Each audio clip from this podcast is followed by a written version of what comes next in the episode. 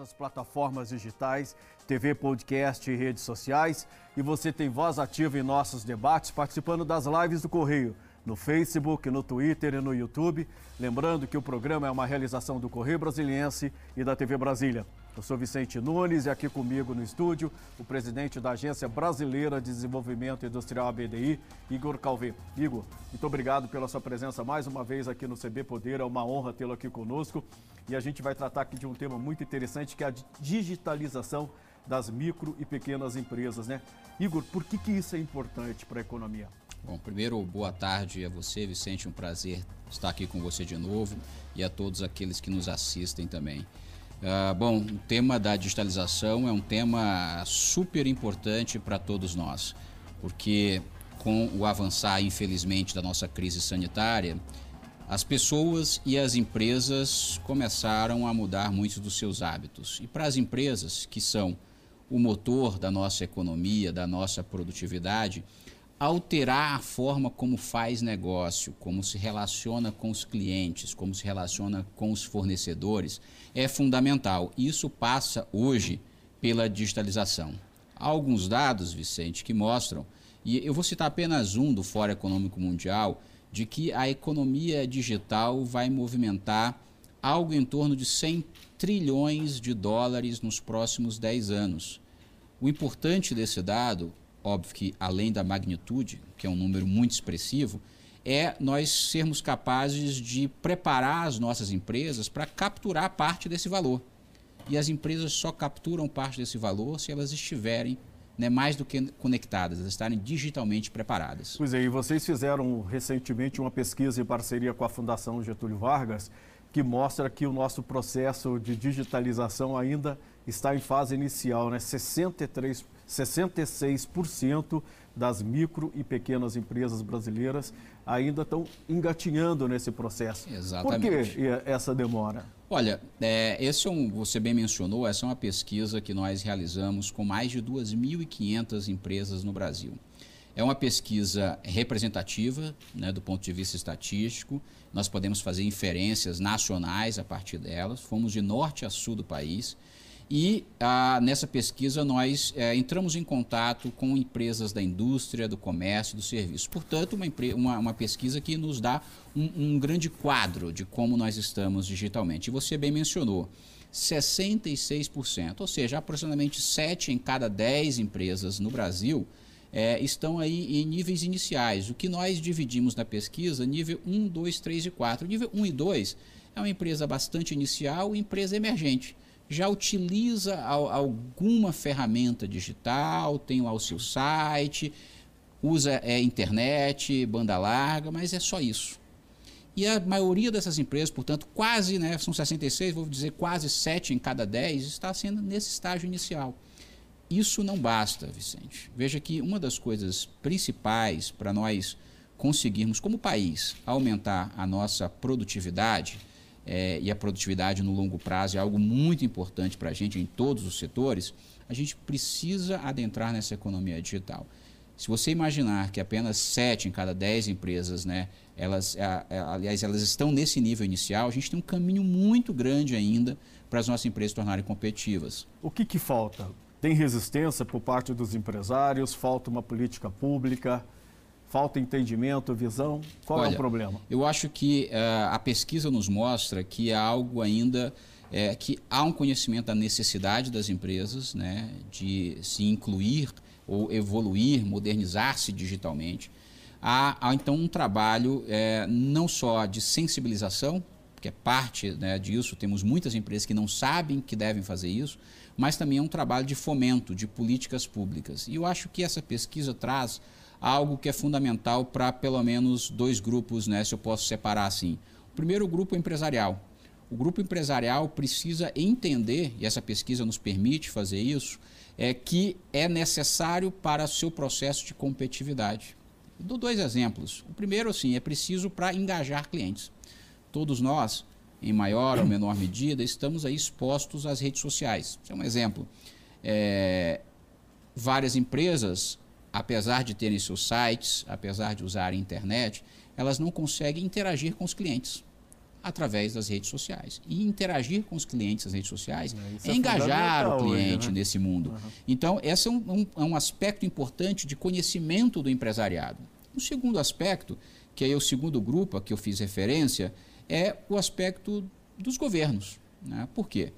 Porque parte do processo de digitalização, ele, ele também é dado por uma infraestrutura tecnológica. Então você veja, tem muitos lugares no Brasil ainda, um país é, de largas dimensões é, territoriais, em que a conectividade ela é presente. Ninguém pode se incluir ou incluir-se digitalmente sem conectividade. Então, é, é parte também de um, um, processo de política pública. E por, por isso que eu falei que é necessário duas camadas: uma camada de sensibilização empresarial e uma outra camada que é a de fornecimento de infraestrutura digital e tecnológica. Num país como o nosso, que nós já estamos discutindo 5G, né, nós precisamos aprimorar o 3G, aprimorar o 4G e as empresas precisam fazer uso para engajar clientes, para inovar, para mudarem os seus modelos de negócio e, assim, gerar valor para elas, obviamente. Que ramos dessas empresas que estão mais atrasadas, onde há mais, é, maior resistência para aderir a essa digitalização? Olha, numa escala de 0 a 100, a, pesqui a pesquisa nos mostra que o setor de serviços é o setor melhor situado. Né? Eu digo melhor situado é, porque ele foi o melhor entre comércio e indústria, mas ainda assim né, numa escala de 0 a 100, a gente poderia dizer que está em 46. Está abaixo da pontuação. média dos 50%. Dos 50%. Seria... Uhum. Então, o setor de serviços, muito possivelmente, é, e esse é um dado que eu faço é, até extrapolando um pouco a inferência que, é, que a estatística nos permite, por ter um contato mais próximo com o cliente no dia a dia, é um setor que já acordou para isso e que já está é, um passo adiante, eu acho, dos outros setores. Ali na situação intermediária, nós temos a nossa indústria, que inicialmente, inclusive, é o foco do meu trabalho. E, por fim, o comércio, se eu pudesse assim dividir. Nós não capturamos nessa pesquisa o setor agrícola, por exemplo, mas também seria muito interessante, né, numa outra oportunidade, nós checarmos, porque também é um motor do nosso desenvolvimento econômico. E a gente fala tanto do agro 4.0, né? Já falamos aqui, inclusive, é. sobre, sobre esse assunto, e é algo que é, para nós também se torna muito importante, porque a partir, é, isso já há alguns anos, da porteira para fora e porteira para dentro, já é indústria, já é agricultura, a gente tem muito serviço também acoplado. Então, de algum modo, embora a gente não tenha feito esse extrato específico, é, a gente já está cobrindo ali a agricultura, porque tem muito serviço, muita, muita indústria também relacionada. O fato importante é que o setor de serviços ele se destacou um pouco mais, embora esse destaque tenha acontecido, ainda é muito próximo ali do nível também é, do comércio e da nossa indústria e todos né, ali mais ou menos passando na média, um pouco abaixo da média. As startups têm alguma influência aí nessa questão da digitalização? Olha, as startups eh, elas partem de um movimento, Vicente, que é muito do que a gente tem comentado de inovação aberta. É, o que, que é isso? Ah, as empresas em geral elas têm os seus departamentos de inovação, de novos negócios, elas querem, obviamente, abrir novas fronteiras de negócios mas muitas vezes as próprias empresas não têm a condição intracorporis, dentro da sua própria corporação, de inovar. E aí entra o papel das startups, porque precisam de um terceiro, tá? uma empresa enxuta, pequena, com a base tecnológica, geralmente pessoas que acabaram de sair é, da universidade, do seu mestrado, do seu doutorado, com alguma ideia, e que precisam, às vezes, de um financiamento inicial para tocar alguma coisa. A gente, inclusive, na BDI, tem visto muito isso em uma coisa que nós temos chamado de programa Startup Indústria, é, que basicamente trata de colar o desafio da indústria, da grande indústria, que não tem mais meios ou não vê meios de, de inovar internamente, e a gente lança um desafio. E esse desafio ele é respondido por várias startups que querem, obviamente, o seu negócio. E esse é um trabalho muito interessante porque as startups ajudam, muitas vezes, através de plataformas, outros meios digitais, não só a inovar, mas inovar digitalmente médias e grandes empresas. Então, esse é um trabalho que precisa ser feito. E é bem da verdade, muitos no Brasil, em todos os setores, já notaram e já despertaram para o fato de que as startups são parte fundamental desse ecossistema de inovação e de digitalização da economia. Onde entra o papel da ABI? O que, que por exemplo, da ABDI, desculpa, é, essa pesquisa, o que, que ela dá de suporte para vocês atuarem e ajudarem as empresas? Muito, muito importante é, esse seu questionamento, porque é, nós procuramos sempre atuar através de evidências. Quando eu falo aqui do suporte para políticas públicas, eu falo que a política pública tem que ser orientada por dados. Esse mundo digital ele é um mundo orientado por dados também. As evidências precisam orientar a minha forma de agir, tanto institucionalmente quanto empresarialmente. E na BDI, nesse caso, eu, não, eu, eu, eu preciso fazer a mesma coisa. Né? Eu preciso me conectar com esses clientes. Dois exemplos é, que eu acho importante e até a todos que nos assistem saibam. Né? Nós estamos atuando hoje muito fortemente no Nordeste brasileiro. Uma das coisas muito interessantes Vicente, é que o papel da BDI, por muitos anos, é, por ser uma, uma agência voltada para o desenvolvimento industrial, ele se restringiu ao centro-sul do país, até por razões óbvias. O nosso tecido industrial, a nossa malha industrial está, é, é, por assim dizer, centralizada no centro-sul do país. Com a economia digital, não é mais tão necessário, em muitos setores, em muitas atividades, ter uma base industrial, uma planta fabril. E nós resolvemos então expandir os horizontes da agência e fomos ao Nordeste. Lá no Nordeste hoje nós temos um programa chamado Digital BR, que agora passa a ser orientado por esses dados que nós fornecemos. Temos já ali a, a ideia de empresas que já estão sendo beneficiadas né, através do processo de digitalização. Tive a oportunidade recentemente de ir ao Rio Grande do Norte, em um local, uma cervejaria chamada RAF. Uma cervejaria pequena, é, de cerveja artesanal e que começou, por conta da pandemia, o seu processo produtivo foi largamente alterado. Começou a fazer uma relação que anteriormente era feita apenas é, com o próprio usuário, com o consumidor do seu produto, agora começa a fazer o B2C, o business to aliás, o B2B, o business to business, começa a conversar agora com seus fornecedores digitalmente, já montou uma plataforma para relacionar-se com esses, com esses fornecedores e com os próprios clientes, ou seja, o processo da pandemia, aliado à ajuda que a BDI está fornecendo, ampliou o horizonte e aumentou a maturidade digital de uma empresa. Uhum. Você tem uma empresa de invase de água mineral também, veja, água mineral, algo que você pode imaginar. Essa empresa não tem como se digitalizar. E esse processo está acontecendo na linha de produção. Tá? Quando você fala digitalizar a linha de produção, transformar-se digitalmente, é algo muito nobre.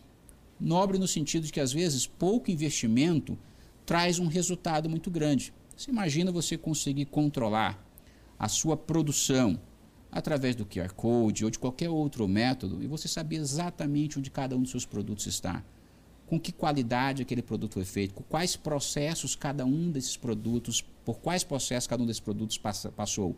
Veja, é um processo muito nobre de aumento da eficiência é um processo muito nobre, inclusive de aumento de margem para o empresário.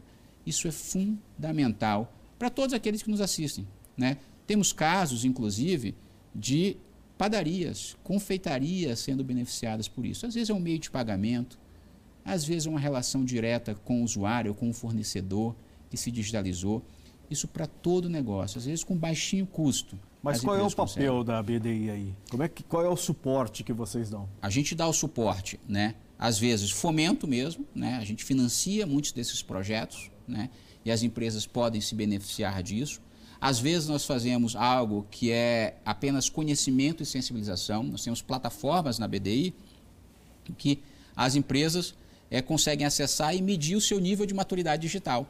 Ela consegue ter qual é o seu, digamos assim, em inglês a expressão é roadmap, qual é o, o caminho pelo qual ela precisa percorrer ainda, precisa passar para se digitalizar. Então a gente tem o caminho do fomento através de recursos, tem o caminho é da, da, sensibilização. De grana. Hoje a gente tem um orçamento de aproximadamente 150, 160 milhões de reais nesse ano, tá?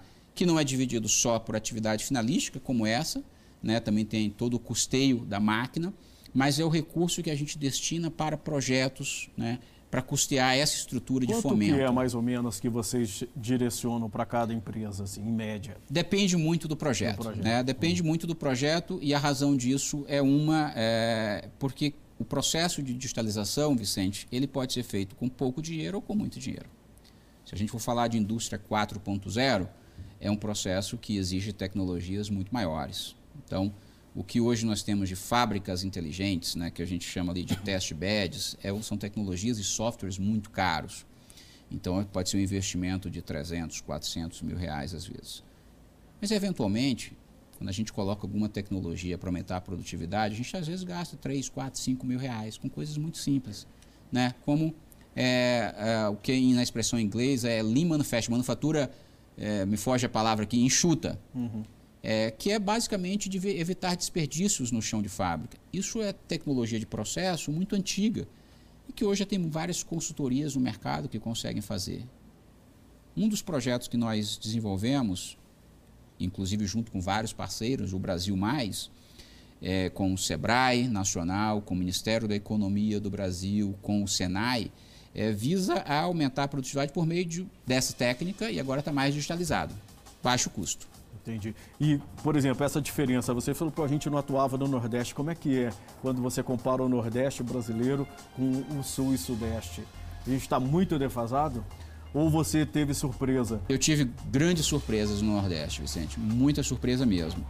O Nordeste brasileiro já tem, é, por assim dizer, ecossistemas de inovação bastante solidificados. Então você tem estados que me surpreenderam, como o estado de Pernambuco, estado do Rio Grande do Norte também com ecossistema muito forte, a Paraíba também e a Bahia. Né? Então você imagina que de nove, são nove estados, se não me falha a memória, quatro uhum. ou cinco já têm ecossistemas muito bem formados. Igor Calveira, eu vou te pedir licença um minutinho. A gente vai fazer um breve intervalo. O CB Poder volta daqui a pouquinho. Hoje a gente recebe aqui o presidente da Agência Brasileira de Desenvolvimento Industrial, Igor Calveira. Fica aí, não saia. A gente volta já já.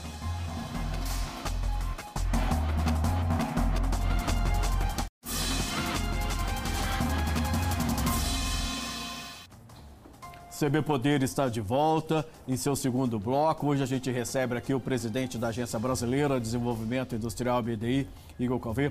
Igor, queria falar um, tocar um assunto que interessa para todo mundo, emprego, né? Quando se fala em digitalização, a sensação é que ah, o robô vai tirar emprego dos seres humanos. Como é que é? Dá para conciliar digitalização e emprego? E que tipo é, de emprego ele é criado com a digitalização? Vamos muda lá. o perfil? Muda, muda bem o perfil. É, e isso é fundamental para todos que nos, nos assistem. Eu diria até mais, já Vicente, eu diria emprego e renda, porque é, é, há alguns dados com os quais nós trabalhamos que empresas é, que se digitalizam, que entram nesse mundo, elas crescem duas, três vezes mais rápido do que as empresas que não entram. Isso significa, no final né, do dia, mais negócios, mais renda também. Agora, é inegável que esse mundo novo que, pelo qual todos nós estamos passando sugere mudanças no mercado de trabalho. Há algo em torno de um ano e meio, dois anos atrás, nós realizamos uma pesquisa na BDI com mais de 1.400 jovens no Brasil inteiro. E essa pesquisa falava um pouco sobre o futuro né, do trabalho e atestava algo que é super importante para todos nós é, a sua geração, a minha, né, mais recentemente, a, a garotada que está aí, é, a gente tem informações é, sólidas, informações, é, eu diria assim, tradicionais. Essas formações tradicionais, a sua, a minha, nós já passamos por modificações, certamente. Sim. A maneira como nós trabalhávamos há 10, 15, 20 anos completamente atrás. Completamente diferente. Completamente diferente. Nesse processo de digitalização já mudou isso também. E as pessoas que estão entrando agora no mercado de trabalho? Um dado importante, que aí sim, não é um dado recentíssimo, mas é um dado de um ano e meio, dois anos atrás, é de que 80% dos jovens, naquele momento, ah, pensavam em profissões tradicionais. Né? Para o direito, para a enfermagem, para a administração de empresas. E o que mais surpreende era que essa era a ideia dos jovens, mas a ideia das empresas ao contrário, eram outros tipos de formação. Então, nós tínhamos, naquele momento, há um ano e meio, dois anos atrás, uma dissociação entre a, o que as empresas queriam e o que os jovens projetavam para o seu futuro. Tá? Por que, que eu digo isso e eu acho que é importante? As empresas hoje, cada dia mais, elas precisam de profissionais com formações, né, é, com habilidades, não necessariamente com formações. Então você tem que ter uma habilidade X, Y, né? Assim, por exemplo, hoje que é muito programadores, uhum. né? pessoas com habilidades de flexibilidade, pessoas que se adaptem rapidamente às mudanças. Tem que ser multimídia. Tem né? que ser multi, tá? E é, as pessoas ainda, os jovens, estão buscando formações né, muito tradicionais. O que acontece hoje nas empresas é que mais vale esse profissional que se adapta rápido, que é flexível nas mudanças, que tem conhecimentos, por exemplo, tecnológicos, do que os profissionais que não têm essas habilidades. E a gente começou a trabalhar, Vicente, num, aí, o lado um pouco política pública da BDI, com o Ministério da Economia, com o Ministério da Educação, na conformação de novas bases para os currículos das instituições federais de ensino.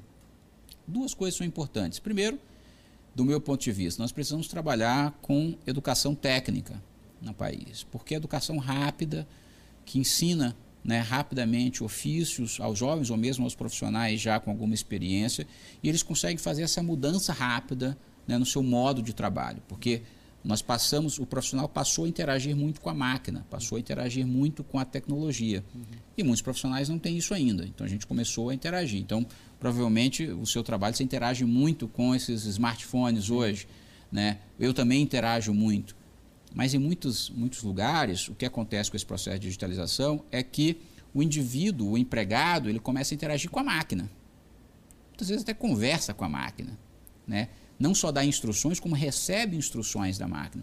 Isso é um tipo de habilidade que nem todos têm. Então, precisa de, por isso que eu falo da educação profissional pois é, mais rápida. A gente, a gente, tem muitas vagas no setor de tecnologia que não conseguem ser preenchidas justamente porque você não tem o profissional adequado, né, com a formação Exatamente. adequada. Exatamente. Hoje eu, tinha, eu tenho dados, assim, talvez de alguns meses atrás, de que em um determinado estado do Nordeste havia 1.200 vagas de profissionais de TI e essas vagas estavam abertas há algum tempo. Então você tem um país que tem milhões de desempregados, ao mesmo tempo que você tem vagas abertas no setor de TI. Que parece um contrassenso, obviamente. Mas isso acontece muito por, essa formação necessária que o nosso profissional ainda não tem. No caso, por exemplo, das micro e pequenas empresas, é mais difícil achar esse profissional tecnológico? Se a micro e pequena empresa ela não nasceu digital, possivelmente ela vai ter que passar por um processo, eu diria até mais traumático nesse sentido, né? porque aí o próprio dono da empresa vai ter que mudar é, a sua mentalidade empresarial, o seu modelo de negócio para isso. E, em geral, esse profissional ele é um profissional um pouco mais qualificado. Né? Então, o que é o processo hoje? O processo hoje, e talvez isso aqui, é, o espaço que nós estamos tendo aqui é instrutivo nesse aspecto, é de que os profissionais novos e até os, os profissionais um pouco mais experientes precisam adquirir essas novas competências, habilidades digitais. Isso é fundamental, fundamental para o mercado de trabalho. Então você imagina que daqui a 10 anos, muitas das profissões que nós conhecemos, elas não existirão mais. Então a gente precisa fazer essa mudança rapidamente nosso, das pessoas. É, para as micro pequenas empresas, o, o, grande dilema é como lidar com o nosso, nossa dificuldade natural de se fazer negócio no Brasil ao mesmo tempo que você precisa investir nessas tecnologias. Então, para isso, instituições como a própria BDI, como o Sebrae, como todo o Sistema S, têm trabalhado muito nessa história do digital, porque sem isso, essas micro pequenas empresas, eu diria até as médias, elas não vão conseguir sem essa instrução, sem esse apoio, esse fomento. Por exemplo, quando a gente compara uma pesquisa dessa e vê a situação do Brasil e olha países como Estados Unidos e Europa, por exemplo, sobretudo Itália e a Alemanha, onde a micro e pequena empresa tem uma presença enorme na, na economia. Né? A gente está muito atrasado? Olha, no Brasil também tem uma importância muito grande. Eu acho que, se eu não me falha a memória aqui, mais de 90% das nossas empresas são empresas, são micro e pequenas empresas. Sim, elas têm importância no emprego, mas ainda não no PIB. Elas, Lá é elas, isso. Uhum. E elas têm hoje mais de 50% dos empregos no Brasil, isso. essas nossas micro e pequenas empresas. Então, não é um número que nós podemos, obviamente, descartar. Muito pelo contrário, temos que trabalhar com elas. Agora, o que acontece nesses outros países é que nós, nós havíamos comentado né, dessas tecnologias habilitadoras. A infraestrutura, às vezes, para se transformar digitalmente é muito melhor nesses países. Então, você imagina, aqui no, no Brasil, tem um dado da OCDE é, que apenas é, 58% das empresas brasileiras elas têm páginas na web. É, enquanto a média da OCDE, a média é 80 e poucos por cento. Então, veja, da média da OCDE, que não é o máximo, é a média da OCDE, para o nosso é algo em torno de 25 pontos percentuais de diferença de página web. E aí a gente ainda tem ainda um grande número ainda de empresas que precisam utilizar a banda larga. Então, quando a gente mostrou na nossa pesquisa que é, as empresas de nível 1 e 2, né, de nível de maturidade, elas estão engatinhando, elas usam internet, banda larga. Mas elas não usam ainda, por exemplo, é, computação em nuvem ou guardam seus dados. Elas não fazem ainda o, o e-learning, que é o processo de, de, de, capacitação dos seus próprios empregados, de aprendizagem, inclusive do corpo gerencial da empresa. Então, falta muito nesse processo, nessa, nessa sequência. O que as empresas é, a que você fez referência, na Europa, nos Estados Unidos, elas têm muito mais acesso a isso. Então, a gente tem aqui uma, uma situação de desigualdade nesse aspecto, né? talvez de infraestrutura tecnológica e digital. O 5G vai acelerar hum. esse processo de digitalização? O 5G ele é fundamental para todo tipo de empresa, de porte de empresa e localidade de empresa. Por quê? Nós estamos entrando na era em que as máquinas vão conversar com as máquinas, Vicente. E a gente, às vezes, vai ficar de espectador, tendo que orientar poucas coisas. E para as empresas vai ser a mesma coisa. Elas vão conseguir aumentar a sua produtividade enormemente com tecnologia como 5G. As empresas já estão se preparando para isso. Igor Calvi, presidente da, da, Agência Brasileira de Desenvolvimento Industrial, muito obrigado pela sua presença mais uma vez aqui no CB Poder. Infelizmente, nosso tempo acabou, mas você já está convidado aí para um próximo programa. Com certeza a gente tem muito o que falar ainda, né, Igor? Muito obrigado, Vicente. Muito obrigado a todos que nos assistem. O CB Poder fica por aqui. Obrigado pela companhia. Até a próxima. Tchau.